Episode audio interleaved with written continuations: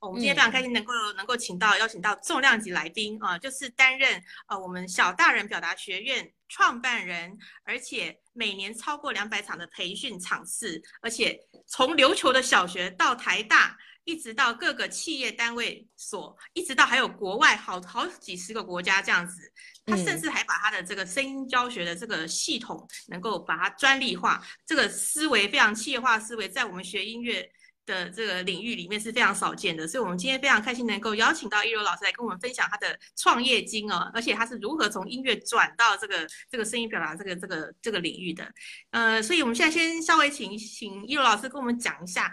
您是从小学就开始念音乐，一直到大学，可以先跟我们分享一下你学音乐的这个经历，还有音乐之于你到底是一个什么样的存在呢？好，谢谢。首先要真的感谢 魏博士的邀请，真的是太感动，太感动。嗯，然后我们其实已经是连有一阵子了，然后很感谢，就是魏博士，就是。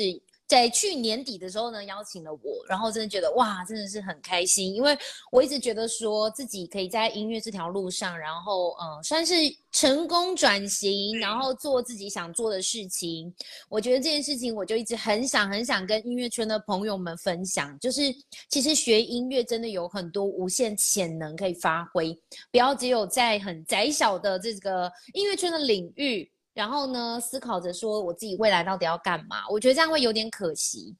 那刚刚其实有提到说，我自己从小确实就是念音乐班，一直到音乐系，然后一路以来也是很认真、很认真的学习。只是我觉得很有趣的是，我一直我从以前就有一个呃，一直在思考我未来到底要干嘛。然后我觉得这个可能有两个原因。第一个原因是因为我们班太多天才级的音乐家。太多天才音乐家，然后在现在线上也是非常厉害的那一些音乐家。第二个原因是因为呢，就是我成绩可能也没有到非常好，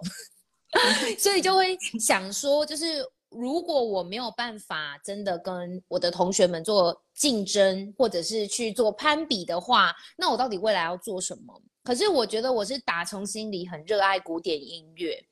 所以我并没有就是说，因为我的成绩不好，然后就就放弃这件事情。我反而会去思考的，说我明明是很真心热爱，那我还有没有其他的可能性，可以去做运用？嗯，所以呢，我就开始呢，在呃自己的每一次的学习。我以前因为我很喜欢唱歌，所以我就想说呢，我大学的时候我一定要去修声乐，然后我又很喜欢呢。站在台上就是指挥，然后我才发现原来大学没有指挥系，我是高中的时候才知道这件事情。然后我就在想说，我呢要去学声乐，然后我又没有办法学指挥，那我到底未来要做什么？可是我觉得这是刚好有一个契机，是在高中的时候我去参加了朗读比赛。那因为我很喜欢讲话，我又很喜欢分享，那我又很喜欢善用声音的表现去做各种的探索。所以我很幸运，第一次参加比赛就得到了台中市的朗读比赛第一名。然后我就想说，哎，很多人就会很好奇，我其实都没有参加过任何的朗读比赛，但为什么第一次比就可以得到第一名？其实这个当中的秘密方法就是我用弹钢琴的方式，因为我自己也是主修钢琴嘛。然后我就想说，哎，我们在读谱的时候啊，谱上是不是有很多的表情记号？对，比如说呢，它会有一些音乐的速速度的术语，然后它会有一些表情术语，所以我就把这些术语呢平行，拿起我的笔，然后就在《古文观止》上面呢开始做记号。对，所以比如说这一篇的文章，它可能是在讲一些风景的，那它可能就是快乐的，所以我就会写上快乐的感觉。哦，那如果它是温柔的感觉，我可能就写上 doter。那热情可能就写上 passion，就是我其实都是用读钢琴谱的方式去读《古文观止》，所以其实从来没有人用这样子的方式，但是我觉得这样对我来说，我在练习念朗读的时候可以比较快。然后我在上面我又画了很多表情术语，比如说 forte 大声，然后小声就是写 piano。然后渐强渐弱，我就会画很多的这些记号。所以当我在念朗读的时候，我就觉得我仿佛好像是在弹钢琴，我是在唱歌，我是在演奏。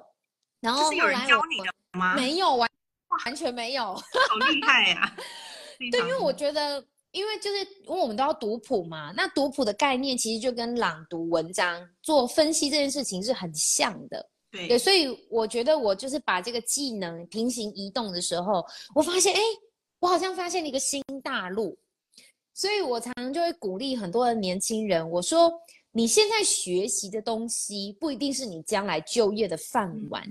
可是它会成为你很好的养分。没错。你所学这个东西不一定说真的就是它是那种一比一，然后一个萝卜一个坑这种就是这样卡住的这样子的对应，嗯，它很有可能是你的这个技能，它在平行移动到别的领域的时候，它是可以完美的去运用它。那我觉得我就是一开始先在朗读这件事情得到了这个新大陆的这个你知道一个。惊喜的礼物，而且也得到一个很好的一个成绩，所以后来我就在上大学的时候呢，我就想说，哎，那我到底可以干嘛？我如果说话可以是一个比赛，那说话可不可以是一个职业？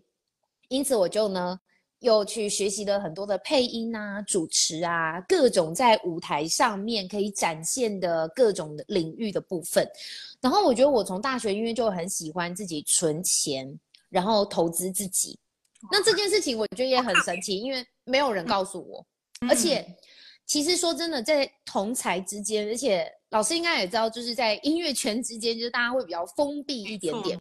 没错，对，所以只有我一个人会去校外上很多音乐以外的课程内容，非常另类。对，坦白说，学学学自己专业都来不及了。对对对对对，所以我我说真的，就是我自己在。大学的时候，其实我觉得我蛮孤单的，因为就是没有什么朋友跟能够理解我到底在干嘛的人。但我觉得一开始我只是觉得就很好玩啊，就多学习东西呀，为什么为什么不好这样子？嗯，所以我就是还是不顾他人眼光，然后还是很认真的呢，去把我自己的音乐，我我还是很认真的每天都有练琴三个小时哦。所以，我真的是哇，对我练琴，然后而且我也不翘课，所以我就是早上练琴，然后白天认真上课，晚上的时候我就会去进修其他的教育培训。这个时间掌握的太好了，就就是呃，我觉得我好像从大学开始就还是过着高中的这种生活，哎，嗯，对，所以我。我自己觉得说没有什么差别。我觉得大部分的人好像上大学最大的差异是时间突然多了太多，然后不知道如何运用。可是如果我们是拿高中的那个课表来读大学，我觉得应该每一个人都可以活得很多彩多姿才对。嗯，对啊，所以我觉得我只是因为热爱学习。然后热爱分享，所以在大学那个时候，我其实把握了非常多的时间，可以去精进自己的能力。所以后来我就会想说，哎，那如果我这些能力，我可以怎么样再运用到不同的领域当中？所以如果大家觉得说，在自己的领域或自己的同才之间很难出人头地，我觉得直接给大家一个最棒的礼物，就是离开舒适圈。带着你原本的技能离开舒适圈，很有可能你就可以成为众人之光。我觉得这件事情很重要，对，所以我说我以前的成绩可能不太好，可是可能是因为我跟我很天才的同学比，所以我当然不如他们。但是如果我离开了那个圈子，我到了别的地方去发挥这个才华，哎，变成是每个人都还是可以给我很大的赞赏的礼物。嗯，所以我觉得这个就是我在创业的过程当中，算是给自己的一个鼓励啦，不然怎么办呢？对啊，嗯，因为因为我觉得我们学钢琴哦，从小啊，从小开始，每天几乎就是每天都要练习，而且是每天是对一个小时以上啊。我是比较不乖，不过大家都至少一小时，用这种毅力去运用到别种专业，我想。就像我上次访问呃陈玉香钢琴大师，他也是这么讲。他说，如果今天他不不学钢琴了，他去做别的事业，他认为他也可以做得很好。因为就是这种练习的这股毅力哦，这股专注力，就是我们比如说我们在读谱的时候，我们必须用我们的眼睛、用我们的耳朵去听我们有没有弹错，然后我们的手还要肢体协调等等，我们脚还要踩踏板。对，等等的，然后你还用全身的力量，就是我新书讲到的心力、体力、智力，就是你要运用到你全身，包括你的智慧，包括你的心，都要去感受。嗯，所以如果你能够在学音乐的路上能够培养这种专注力的话，你再运用到其他的行业都会非常的很好用，就对了啦。哈，人家就觉得说，哎，这学音乐怎么那么好用这样子？嗯，那可以跟我再分享一下，那你我知道你开创这个小大人的这个学院哦。对，哎，我非常的有兴趣，可以跟我们讲一下里面的一些教学内容吗？小大人表达学院呐，乍看之下感觉好像是给小朋友的一个学习的地方，但其实这个是一个浓缩的 slogan，它叫做“小技巧大改变，人人学得会”。嗯，那因为我觉得我在创办这个学院的时候，其实我有一个初心。我发现到一直以来，我们都是用听话的方式被教育，却又以说话的方式被考核。所以举例来说，我个人觉得，不是每一个会弹钢琴的人就能够当一个好的钢琴老师，因为他很有可能只是因为他自己很会弹。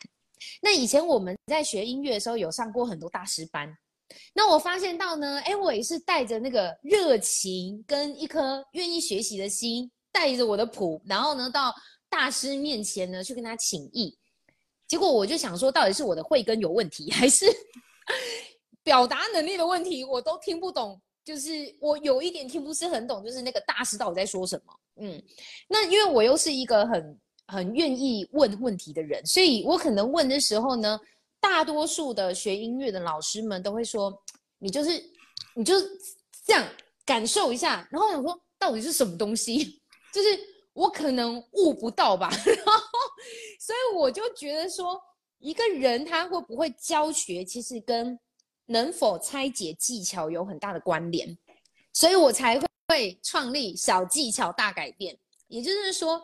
一个人他只要掌握到了一个关键技巧，就一定可以有大大的一个不一样。嗯，所以当我在教表达的时候，也是我绝对绝对不会跟我的学生说：“哎，你讲话声音太小声了，你要大声一点；你讲话很没逻辑，你要有逻辑一点啊！你都一直用那个那那那，然后然后，你不要用这些赘字，你要换别的。”然后我就心想说：“大家不觉得如果？”老师这样给我们回馈，其实是很废话吗？我都还蛮直接，我就觉得说，你你叫我讲话大声一点，但是我就不知道如何大声。就像是有些老师会说，你手要站好，你的音才会弹干净，但他就不知道怎么站好啊。他缺的不是我们给他的回馈，其实我觉得大部分的人缺的都是 how to do 的方法，就是我要如何站好。对对对。我我也想站好，我也想要被老师称赞，我也不想被别人骂，我也不想要弹钢琴的时候漏音。但是 how to do，就是他可能不知道，所以我觉得这件事情在我教表达的时候，我很在意，就是我们一定要具象化，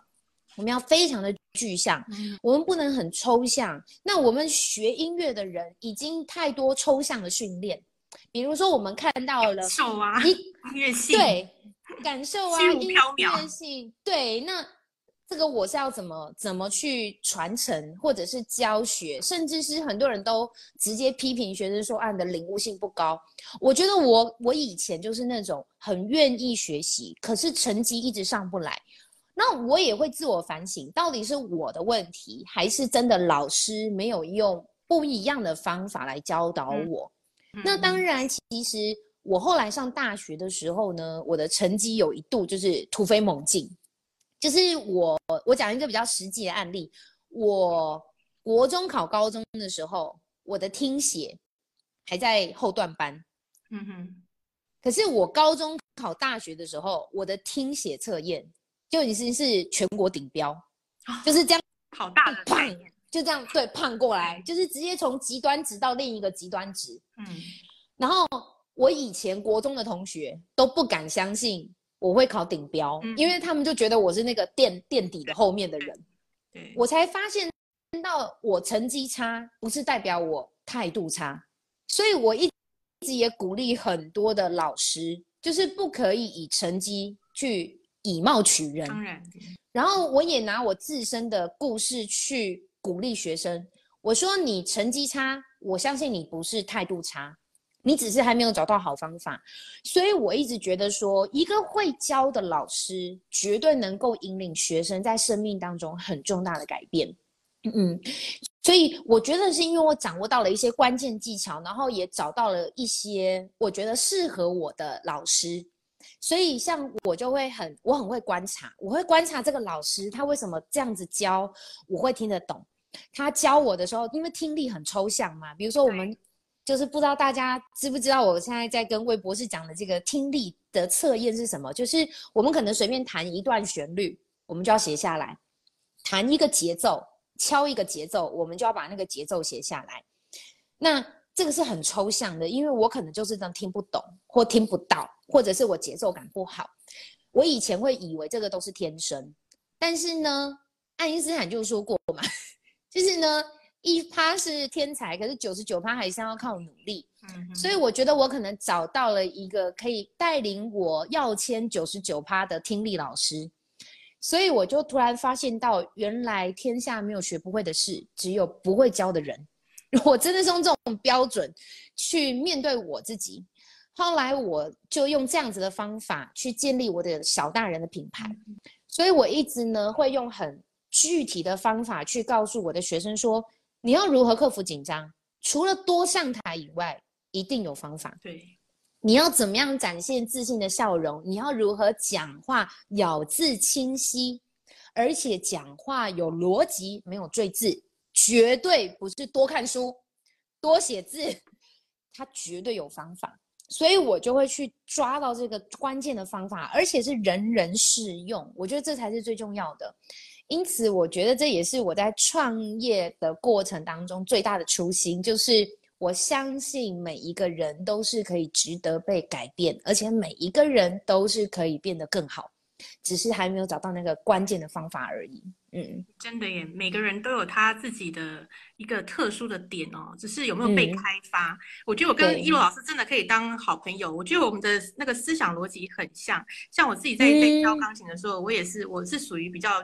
我用嘴巴就是具体化我会跟他们讲这个地方应该怎么样怎么样，我会很具体化，就是像像那个电脑编码一样，我不会说啊这边想象一下那种怎么样，我不会比较不会虚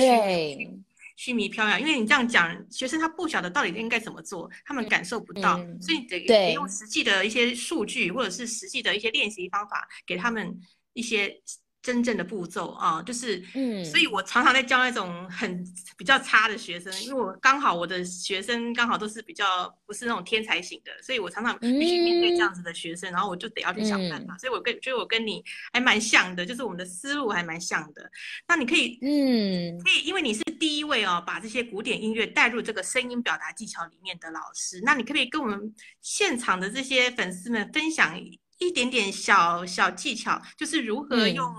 呃声乐的这些技巧运用到表达上面呢？嗯嗯，帮我去透一下，教我们一下。对，我觉得蛮重要的一个基本观念，就是说，呃，我们在学唱歌的时候啊，或者是我们在弹钢琴好了，一定不管你做什么乐器，事前一定要做暖手，嗯，对不对？或者是暖身操。OK，又或者是说，大家一定有去运动的经验。我们去运动之前，尤其是你去游泳，一定都要去做，比如说手转转啊、脚转转啊、头转转，就是各种的这些灵活筋骨的运动。原因是它会帮助你能够有一个很棒的暖身操，让你在运运动的表现或者是在演奏的表现上面有更好的掌握。那我就想到啊，那为什么如果今天我们要来上台演讲，或者是我们要来说话自我介绍，怎么没有老师教我们要做暖声操，就是声音的声哦？所以其实我的这些的教学技巧，还有我的所有的思考逻辑，全部都跟古典音乐一样哦。也就是说，我今天要上台之前，我也要在家里可能先拉筋，比如说让我的脸颊拉开。然后呢，让我的嘴巴也动一动，然后让我的这个喉咙呢暖嗓，又或者是说呢，我也要站起来，站照着镜子，因为我常说，像我们的琴房都会有一面镜子，镜子。老对老师都会说呢，哎，你要从镜子里面看看自己的手有没有站好，而不是只是自己感觉，因为自己感觉跟照镜子的感觉是完全不一样的，这个就是一种具象化，所以。我也会用这样子的方式去教我的学员，所以如果大家想要提升表达能力，我觉得第一件事情超级简单，而且很重要，就是呢，先把你的手机打开，开启录影模式，嗯，然后就像现在这样子，在直播的前置镜头，你们可以先把自己的影片就这样录下来，录一分钟自我介绍，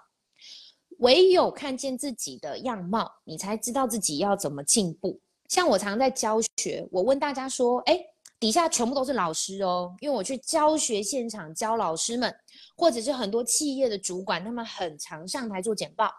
我问他们说，有把自己在舞台上样子录影下来的，请举手。几乎不到一半。我说又把自己影片录下来，又有全部看完的，再举手，也不到一半。所以代表什么意思？”大多数的人都还是活在想象的过程，没，想象，所以他只是想象，然后他就会抱着对自己的呃否定跟不谅解，然后就跑到你面前说：“老师，老师，救救我！我觉得我很差。老师，老师，我怎样又怎样？”但是你问他说：“真的吗？会吗？来，你说一次。”但其实可能还不错。也就是说，大部分的人他根本没有一个衡量的依据。不知道自己的水平在哪里，所以像我在教学的时候，我为什么还可以拿到全台湾唯一一个的表达教育系统的专利认证？因为我把这些所有都 SOP 化，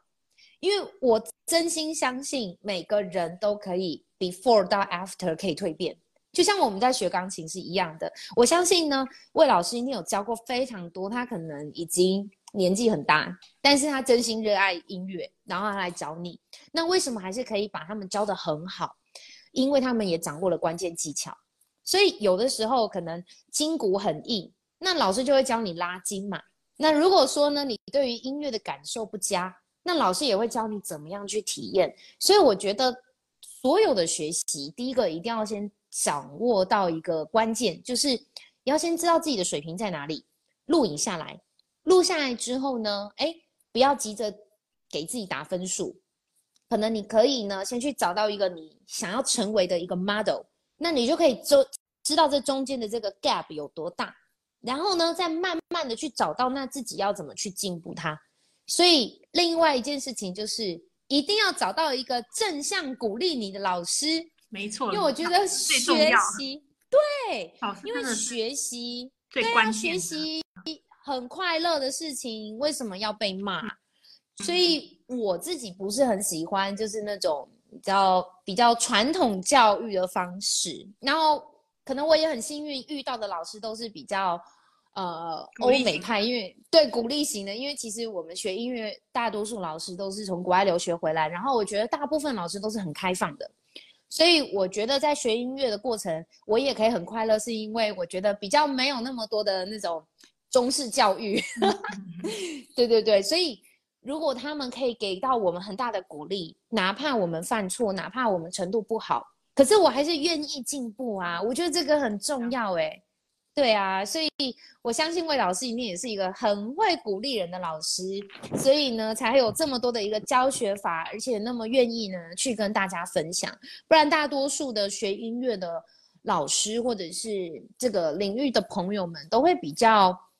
文人相亲，或者是比较窄的一个小空间，我觉得是蛮可惜的。嗯，对我之前在网络上就有写过一些文章嘛，然后我就说，能够站上古典钢琴最顶端的这个金字塔这个殿堂的人少之又少，因为除了对要努力，还有你天生的条件，还有这种这种你你要做到最好，你必须是从小开始，而且必须到你生命的最后，你必须全心奉献。所以这是就像就是苦行僧的工作，所以这不是一般人做做得来的啊！因为你就是一生就是奉献给音乐，但是一出宅一出窄门，海阔天空。那其实你对如果很喜欢音乐的话，有太多音乐相关的工作你可以做，包括老师你在做的这个声音表达，你完全把这个古典音乐运用到你的另外这个专业的领域上面。还有比如说我上次访问那个陈恩光录音师。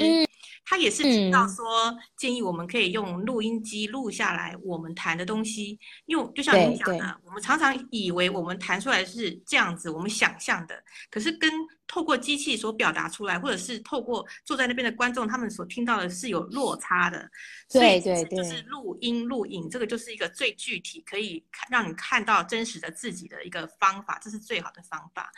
嗯嗯嗯，然后。老师，那个我觉得讲一下这个，嗯，我觉得我想要补充一下，就是其实这个能力啊，我也是在以前在学音乐的时候，我的钢琴老师跟我讲过一句话，我觉得超有道理。他说，一周七天，我只有一天的一个小时陪在你身边。我现在都常常在想这个，对，你怎么会期望你能够就是立刻变得跟我一样，或者是立刻突飞猛进？对，所以我的老师当时也给我一个解法。他就跟我讲说，因为以前没有手机嘛，也没有很方便的录音设备，所以呢，他叫我妈妈去买一个录音机，然后又买了一一箱的卡带，嗯，所以我真的就是每天在弹的时候，我都录音，我很认真哦，就是录音播出来听，录音播出来听，我才听得懂。原来因为老师他都会说，一柔我都不知道你在弹什么，我现在想说怎么会不知道？不然我刚到底在做什么？对，我想说老师太好笑了。可是他说我真的听不懂。我想说好哪里听不懂？就是我也觉得我老师讲的不是很清楚嘛。后来老师就说，你知道你刚刚呢节奏突然中间有一点快，或者是漏了一两个音，或者是你知道就是因为我复修是大提琴，大提琴呢又很容易就是你知道那个音又不准。我想说那。我到底这个礼拜到底在干嘛？就是老师不用骂我，我就已经很自责了。OK，所以后来我就想说，好，那我要进步的方法呢，就是一定要录音。所以我觉得录音机真的是我突飞猛进的好朋友。就后来我自己在当老师，或者是我自己在教学学生表达力的时候，我全部都会教他们一定要录影片。而且我从很早以前我就一直在推。他们的回家功课都是要录 vlog，所以我也因为这个样子，我可以很快的，就是教超过十二个不同的国家。然后这一些的华人的小朋友呢，都是拍影片教教功课。所以我说我们是表达课，你不用写文字，都是用说话。而且这个是在疫情之前哦，所以代表其实疫情前我的学生们就已经很习惯面对镜头讲话。所以后来因为疫情之后。我发现，只要我教出来的所有学生，他们都是无痛的，就可以立刻转成线上课，而且表现都非常好。所以我觉得这也是这个要感谢，真的还已经线上课了。嗯，对对对，我觉得还是要感谢钢琴哎，真的。因为我们刚才讲到，就是除了可以帮助我们啊，就是提高自信力，我还看到一些有关人生的。对，断舍离等等的影片，可以跟我们讲一下这这这系列的东西吗？好啊，因为我其实在这两年的时候，我蛮多人生上的体悟，所以我就慢慢慢慢的就会在我的 YouTube 上面做分享。然后我发现，哎，也很多的人因为我分享了这一些呃人生的体悟，或者是跟宇宙的一些变化共振等等，他们更。更觉得这件事情要可以去学习，对宇，然后我宇宙共振到底是什么东西呀？可以跟我们聊聊吗？对我，我觉得这件事应该是说，呃，人生在创业的过程当中，一定会有很多的高低起伏，嗯，然后我会觉得说，真正要去呃追求的到底是什么？就是我觉得我从很早以前就已经在探索这件事，就包含我一开始跟老师们分享，就是说。呃，我从小我就会想说，我未来要干嘛？然后可能因为我成绩的关系，所以我更会有那个防范意识，就是未雨绸缪。就想说，呃，大家都那么天才，那我可能以后就是出路可能会很辛苦，所以我从以前就会一直思考我未来要干嘛。那直到了，就是我觉得我好像什么都拥有。可是我觉得这个拥有不是说我很厉害，也不是说我好像真的大富大贵，而是我们到底人生努力是为了什么？所以我也会去思考这件事情。对，有有观众朋友问到说，是不是学习吸引力法则？嗯，我我自己本身就是很相信吸引力法则的人，然后我自己本身就很会善用吸引力法则。而且我觉得这件事情的前提是因为我自己在创业的时候很辛苦，然后呢，前无古人，没有前辈可以请教，然后也很少有同才可以一起去讨论，所以我觉得那个心理素质的这种建设是很需要去做一些养分上面的增进。那我觉得我一个很大的改变是因为我很喜欢看老子跟庄子的书。那他一直在讲到的是人生无为啊，就是在讲求的就是自然这件事情。那以前小时候看就会觉得这个很狗屁啊，就是觉得说你无为，那你就啥都不用做了嘛。但其实当我长大的时候，我发现其实无为不是什么都不做，无为其实是呢，不要去为你的结果太去计较跟在意。应该是要顺流着去做你真心热爱的事情，所以当我开始去体悟了这些人生道理的时候，我就又更回归到自己，所以我就会去跟宇宙去做更多的明确的下订单。比如说呢，我就跟宇宙说：“哇，我已经教学当时快要十年了，然后我就有一些累积，我很想要写书来跟大家分享。”但我完全不认识出版社的人，我完全不知道如何出书，更别提我根本没有写过书。那我想应该大家都没有写过嘛，对不对？比如说一开始的时候，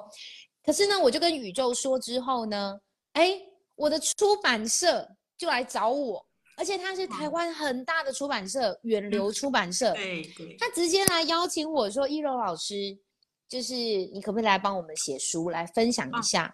对我，我得到这个书的邀请的时候，我整个吓到，因为它就是我心想事成的结果。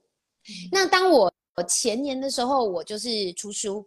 那我去年的时候，我就想说，那我到底人生要做什么？我好像就是什么都有了，那我能不能因为讲师的身份站上国际殿堂，然后又可以跟更多的人分享音乐的美好？那我想大家都知道，就是讲师的国际殿堂在哪边？就是在 TED，所以我就跟宇宙许愿说：“宇宙，宇宙，我想要去 TED 演讲，我想去 TED 分享。我真的很相信吸引力法则，而且我觉得这件事情给我人生很多礼物跟蜕变。所以当我跟宇宙许愿的时候，很夸张，然后也不夸张，三天，三天的时候我就收到 TED 的邀请，真的，你的信念太强了。对 TED 的邀请，然后。我当然会 say yes，所以我觉得这件事情，我想跟大家分享，就是说，很多人生机会跟你自己想要创造的，其实是很难去做安排。可是如果真的这个机会掉到你的面前，你会 say yes or no？大部分的人一定会说 no，我才没有，我又没有那个。写过书，我才不要写书，对不对？等我准备好了再写。哦，我没有上过 TED 演讲，等我准备好了我再接受。可是大家应该有没有想过一件事？机会其实不是留给准备好的人，机会是留留给懂得争取的人。所以，我常也会鼓励我的学生：别人邀请你，等于是他比你更相信你自己。那你为什么要 say no？我觉得这件事情很重要哎，所以有信心。对，就像是我当时为什么有机会可以参加朗读比赛，其实有一个重点是因为我的国文老师邀请我参加，嗯，可是我当时已经高三了，我从来没有这样子朗读比赛的经验，嗯哼。可是呢，我就想，那我高三嘞，如果我 say no，我其实就人生再也没机会了，那我就 say yes。反正试试看，而且试了失败就跟现在一样，那现在也没怎样啊。所以我常会鼓励大家，不用怕改变，也不用怕去接受挑战，因为哪怕你认为的失败，其实就只是回到你现在，你现在是不是也很好？没错。所以我都会去鼓励大家说，你就是 say yes 试试看。所以，当我跟宇宙许愿的时候，我就会更勇于去接受他给我的礼物，哪怕它是一个很大的挑战，或者是各式各样的无限可能。那这件事情其实也在反映了我自己的内在，就是说我如果我人生真正要去追求的，其实都已经不是这些外在大家认为的世俗，或者是这些物质，而是内在的平静。一个人他的内在的平静，可以花更多的时间，可以跟自己相处跟独处，我觉得才有更大丰盛的力量，可以去爱别人。所以我常常也会问我的学生们，就是会不会花很多时间，你照照镜子，像我才刚今天晚上八点的时候又上了一部那个新的我的 YouTube 的影片。我就讲到了三个心想事成的秘密哦，非常推荐大家去订阅我的频道。看哦。对对对，就是三个心想事成。对对对，就是我自己一定会去做的这三件事情。第一个就是说，会不会照镜子，然后对自己微笑，会不会爱自己？那再第二个就是会不会有自己的 me time，会不会有自己的独处的时间？还是一无聊？的时候就觉得好空虚哦，好想找人聊天哦，好想要找人逛街，好想找人吃饭。其实一个人的时间才有办法好好的静下心来，去更认识自己的需要，以及看见自己的美好。所以我觉得，如果没有 me time 的时间，会非常的可惜，因为你永远都不知道你到底在忙什么。嗯，那我在去年的时候，就是前几个月。那十月份的时候呢，我为了就是也要给自己一个 me time，所以我就到了德国去流浪，我去旅行。对，看到好羡慕。对，我就觉得对这件事情真的很棒。就是说，当我自己一个人踏上了德国，人生地不熟，语言又不通，又不知道我到底要去哪里。可是呢，我觉得我在那边获得了很多很棒的礼物，包含我在一个超级。乡下的一个德国的小镇，在东德，我竟然听了一场音乐会，认识到了一位台湾的法国号手，而且他竟然他的老师就是柏林爱乐的老师，这世界超小的。然后更夸张的是，就是隔一个礼拜，就是杜达梅他有指挥马勒的第五号交响曲，嗯。一票难求，而且全部扫空。可是我的内在就跟我说：“一柔，也许有机会可以去听音乐会。”我想说，怎么可能？我就开始跟宇宙下订单。我当时人呢，流浪到了捷克，然后非常的南边哦。我就这样从柏林，然后流浪到了捷克。我就突然就有一个宇宙灵感跟我讲说。你去听那场音乐会，因为那一场音乐会真的是非常的难得，马勒第五号交响曲，然后一票难求，但是不知道有没有办法求得到。然后我就突然想到，哎，我前几天不是认识那个法国号台湾男生吗？嗯，我就密他，我就私讯他 IG，我就说，哎，我想去听音乐会，你能不能帮我弄到一张票？他就说，啊，你不要想太多啦，怎么可能？那个都已经卖完啦，然后。都都就是很难买，结果你知道吗？我隔天要听那场音乐会是隔天，结果在当天晚上十一点的时候，凌晨十一点，他突然又密我，他说：“一柔，我的一个学弟，他要贩售一张票，因为他突然被邀请要去彩排另外一场音乐会，他没办法去那一场。”我说：“真的是太不可思议，真的，这就是我跟宇宙下订单的。”的很神奇的一个经验，所以我觉得真心要相信的是谁，其实还是你自己的内在。第一个是你要够想听这场音乐会啊，对不对？第二个是你要够相信你自己值得拥有这个美好。所以第三个是你要大胆的行动，你要去开口。就像是我不能只是坐在那边说我要听音乐会，我要听音乐会，可是我没有问任何人，我没有任何的行动。没错，行动才有改变的力量。没错，所以。当我去问了这个台湾的男生，我常说嘛，你你有问有机会，没有就跟现在一样，那我继续在捷克旅行就好啦。可是你知道，他一跟我说有票，而且呢，我也跟那个后来他的学弟联络上之后，我跟他讲说，那我隔天立刻七点，我就又搭那个巴士再往北走，又回到了德国。瞬间我就算好了时间点，我当天呢，我就是从捷克一直往到柏林，柏林再到柏林爱乐里头去。我是第一个 德国爱乐爱那个爱乐厅打开门的时候第一个进去的人，就是台湾人，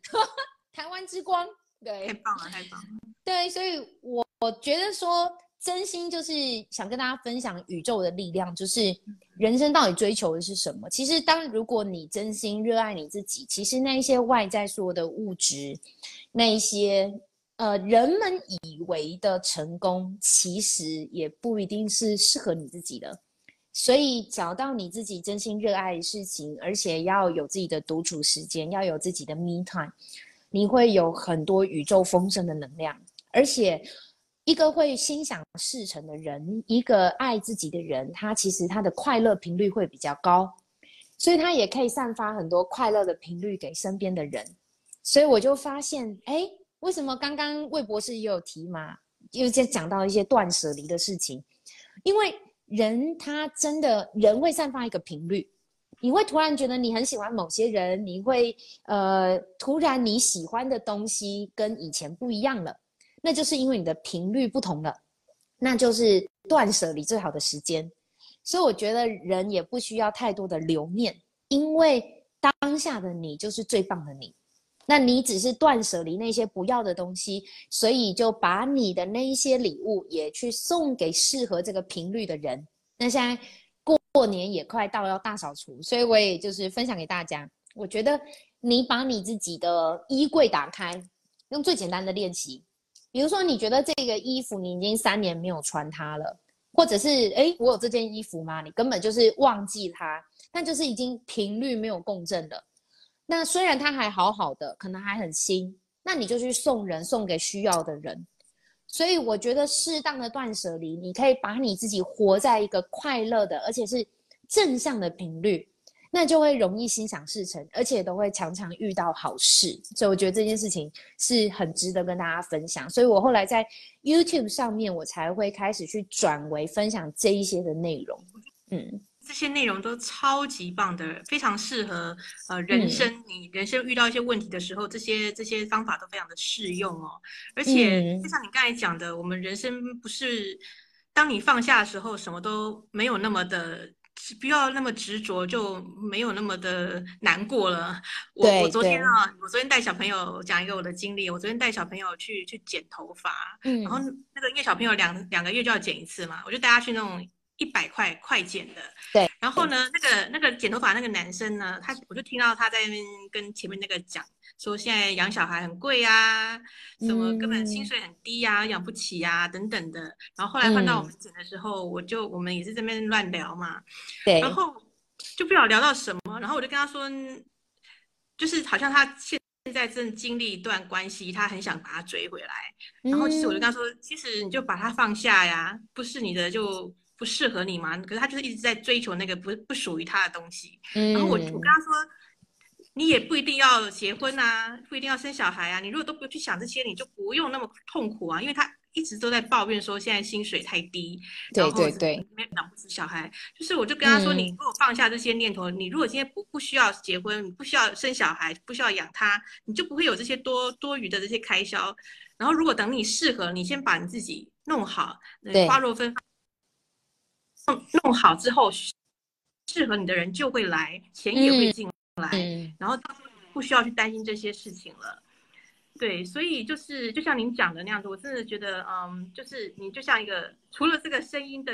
讲师以外，你还是人生的导师哦。所以我真的感谢，非常推荐大家一定要要去订阅那个林老师的那个 YouTube 的频道啊。还有最近我看 IG 一直在留，因为我们今天的网友有有一个是他是带着他的国一的孩子一起看的，应该也是对对对对，对你有没有对他？对他们这个小孩有什么建议呢？就是如果说他在在音乐的路上，我看最近看 IG 有一个很好玩的视频，他们就是在录说，他们他们就问路人说，如果你今天你回到以前，比如说我如果一个老师接回到你十三岁的时候，你会对十三岁的你说什么话呢？你会跟他说不要选选择音乐吗？嗯，我觉得我今天能够走到这这个现在这个样子，一定都是各种累积跟堆叠。嗯，那我不确定说大家爱不爱现在自己的样貌。嗯，那我觉得因为这件事情，从我以前我就会一直问我自己，就是我到底是谁？我要去哪边？那我现在有没有过得很好？我快不快乐？所以如果回到十三岁的我的话。我一定会跟我自己说加油，就是 你你已经是很棒的自己了，嗯，所以我觉得我以前就是那种，如果真的以世俗来说，成绩绝对不会先看到一柔，因为我很后面，你从后面找就很快就找到一柔了，可是你从前面找就找不到一柔。那如果以世俗来说，那是不是一柔就会被老师放生？甚至就会觉得啊，他是一个很不会念书的不好的小朋友，然后不要跟他当朋友。就是其实我这些声音以前都听过，老师都会讲说，你们要多跟第一名的人当朋友啊，你们要不可以跟那个最后一名的人玩。以前呢，以前都会有这些的言语，我其实听在心里面，我都是很难过。一定啊。所以为什么我会跟十三岁的一柔说加油？就是因为。你以后真的就是会被别人，就是 跟别人比起来，就是我会很棒，所以我觉得这一些的这种很棒啊，其实很难很难用语言表达。哎，就是说这真的是因为自己辛苦经历的。所以如果说是国一的这个小朋友的话，我觉得我想要给他的一句话就是不用太在意别人的眼光，嗯，因为。青春期的孩子，我觉得连同我也是。我们以前会很在意别人的言语，嗯哼，我们会很怕没有得到认同感，我们也会很在意别人给我们贴的标签。但是大家一定要相信一件事，就是你过了二十年再看你现在，你早就忘记了。所以我常常都会跟大家做一个比喻，就是比如说大家都，比如说你大班的时候。大班那个时候才五六岁而已嘛，OK，你现在你手上有一个你最爱、最可爱的橡皮擦，然后你被隔壁的同同学拿走了，你你会哭爆，你会觉得超难过，橡皮擦不见了，然后回去跟妈妈一直就是你知道很难过的哭，因为橡皮擦是你的全部，所以你会这么的难过。可是现在我们都已经。好几岁了，对不对？如果说已过了二十年、三十年再来看这块橡皮擦，早就忘光光了。甚至我们都会变得很大爱，我们说啊，就送你啊，没关系啊，再买就有啦。我们为什么会突然会放下这个执念？是因为我们发现橡皮擦真的没什么。所以，当如果人生有很多过不去的坎，其实最简单的一个转换频率的方法，就是用时间轴来看。就是你用未来的你在看现在，比如说，如果我们活到一百岁，看现在自己，其实这个橡皮擦怎么样也没差啊。嗯，又或者是我突然没有买到我最喜欢的东西，或者是我没有吃到我最渴望的食物，或者是我没有怎么样也没有差，因为我们一百岁的时候可能已经人生真的是无欲无求，我们只求健康平安而已。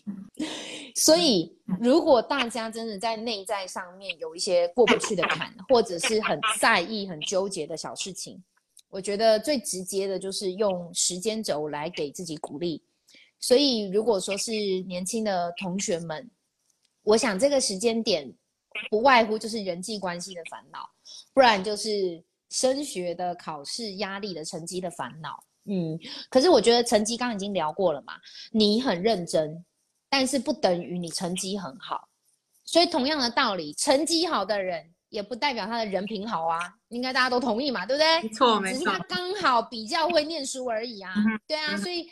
我觉得，当我们现在长大，我们可以理解，是因为我们已经过来了。那如果我们要给年轻朋友鼓励，就是一定要相信我们的话，就是很多东西的执着跟执念，是因为当下你的过不去。那第二个就是人际关系嘛，我们会很在意别人的闲言闲语。我觉得最简单的方法就是，当你长大之之后，你有选择权，你一定要去结交跟你正向频率的朋友。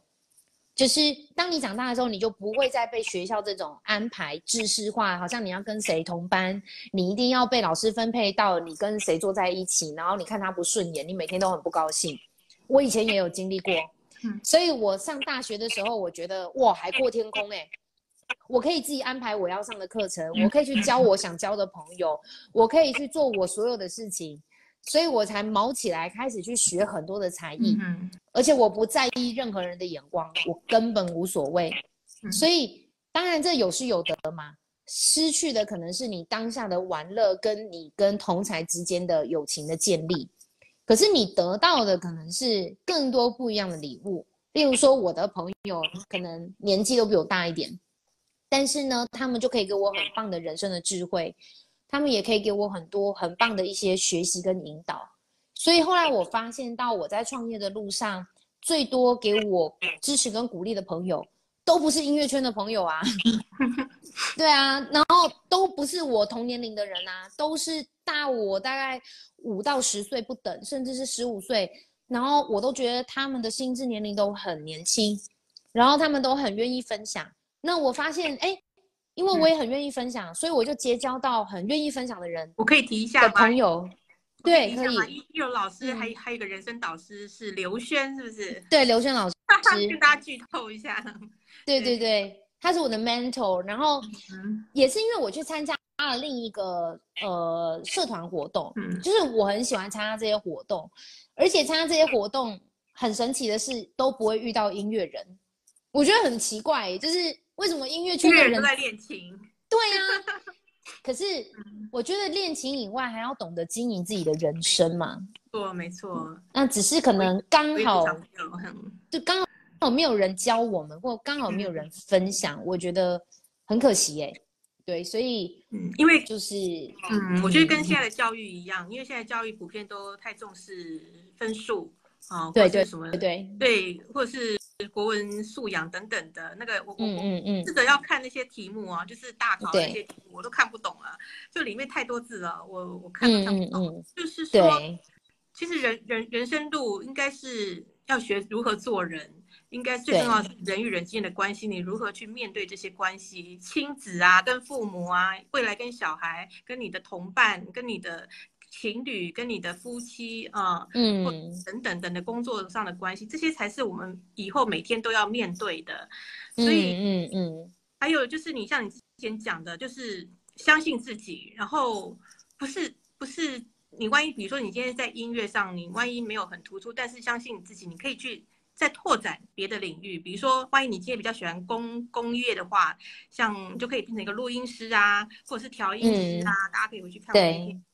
就是有很多触角，就是可以以音乐为一个基底，然后去拓展出去的，就像您这样子。所以以所以用音乐，你可以用音乐的底蕴去做很多别的事情。所以只要你不设限，你可以你可以成为一个非常棒的人。所以要对自己有信心，最重要是找出自己是什么样子的人，认识自己，然后不放弃自己，相信自己。这样子，没有没有没有一个人是完全一模一样的，所以你不需要去跟别人做一样的东西，你不需要成为跟别人一样的人啊。就像一个老师，完全走出自己的路，在这个声音表达，从零开始，从在国高中去为了这个朗读比赛，就自己研究出一套一套心法，一套一套这个这个说法，把这个朗读。弄成像是在讲音乐、在弹音乐一样，这真的非常不简单哦。所以当然，这样子的你在未来的这些、这些在事业上的这些呈现，也既然就就是非常的多元化与国际化。哦，然后嗯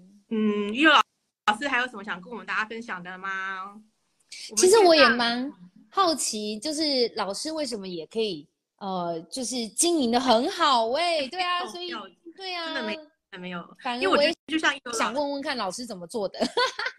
老师很厉害耶。谢谢你访问我，因为真的一个老师，我觉得跟你就是痛掉了蛮蛮蛮相同的啊。我觉得我也跟你一样，从小就会开始思索说，我们人为什么会来到这个世界上。所以我觉得每个人的功课，每个人有自己的功课。对，所以我们属于较幸运的，我们从小就有接触，就会自己去思考说，哎，我为什么来到这个世界上这样子？对。然后可能也是因为我我在钢琴上，因为我也是国中才进音乐班的，所以我也是吊车尾进去的，我听写什么也都不行的，嗯。所以一直到现在，我听写还是不行，因为这种东西，这种东西是天生，你就是要越早训练越好。如果你没有那没有比较。绝对音高的话，嗯，然后再加上我的手又非常小，所以虽然我我这样一直坚，虽然我一直坚持坚持这样念到博士，但是你如果叫我变成一个演奏家，对我来讲是就是身身材上的受限啊等等，然后我记忆力也不好啊，然后我又瘦小等等的，所以基于这些天生条件，并不足以到达能够进入一个巡回演奏家这些条件，所以我就。也不能说退而求其次，应该是说我就进入了这个教学这个领域，然后再借由这些教学相长，然后我自己重要一点是我没有放弃学习，就像你刚才讲的，学习非常重要。对，今天不管活到几岁，你就是持续学习，然后会觉得生活不好的人是，我觉得。要开启阅读的习惯，因为我们人只有一个人生，那但是透过阅读，你可以阅读到很多种不同的人生。然后我们每个人，就像我们学音乐，我们接触得到的就是我们旁边这些音乐人。那但是只有你走出去，或者是借由阅读，或者是借由像你这样参加不一样的活动，我们才有办法去接触不同不同同呃那个行业的那个不同属性的那些不同那不同的人这样子。然后所以对啊，然后我就会。慢慢的，这些写书啊、出影片的啊，这些想法就慢慢就在我的头脑里面就慢慢的凝凝聚起来，这样子。当然也也是因为现在这个自媒体的发达啊，当然也就是就是就自然而然就会走到这条路上去。对，但是我觉得真的像一楼老师这样子，就是找到自己最重要，找到自己，相信自己，持续学习。我觉得这是我们每个人的这个今生的重点，不需要跟别人评比，完全不需要。你只要让自己越来越好，这就是你今生最大的最大的那个责任与与信念，这样子相信自己的真的对啊，所以嗯嗯二月多好像您会下来台南吗？对吧？呃，对，但好像那那一场不知道，好像不太确定，我到时候再跟老师确认一下。对啊，对，但是有机会要跟老师面对面哦，一定要好，一定要一定要的，嗯，谈一下。嗯嗯，惺惺相惜啊，就像您刚才讲的，真的，音乐圈的人通常会同行同行会比较那个一点点，但是其实其实，呃，那个印度谚语哈，一个人走会很孤单，一群人走才走得远又长哦，所以，所以我们真的是大家集合起来，就像那个亚亚马逊，就是大家看到有有有有一群那个树哦。然后发现原来底下的茎都是连接在一起的，所以才有办法成为一大片的那种树林哦。所以我们人在这个世界上本来就是都是互相有连接的，所以相信自己，然后找出自己，然后不停止学习哦，这样子。一柔老师，嗯，感谢你哦，太感谢，谢谢老师的受访，迫不及待想要跟老师碰面的。对啊，今天真是好事 多磨，非常开心能够请到你这个有宇宙能量。的重量级来宾，感谢谢谢，然后大家一定要追踪起哦。对，我要刚才里面我看到有一个长长长生老师，他是一位那个美美美术美术家。我之前在参加一个活动的时候遇到他，他非常的非常有艺术感哦，在台北有他的那个工作室，大家可以追踪起他。然后他也认识一柔老师，他好像有关注您哦。哇啊，感谢感谢，有粉丝哦，你粉丝啊。谢谢谢谢，好太开心了，能够亲自见到一柔老师，然后大家一定要订阅起一柔老师的 YouTube 频道，绝对可以让你的人生大大的受益。好，谢谢一老师给我们讲今天哦，好十点四十，感谢你，谢谢谢谢魏博士，谢谢大家，祝福大家，祝福大家，拜拜，晚安，拜拜。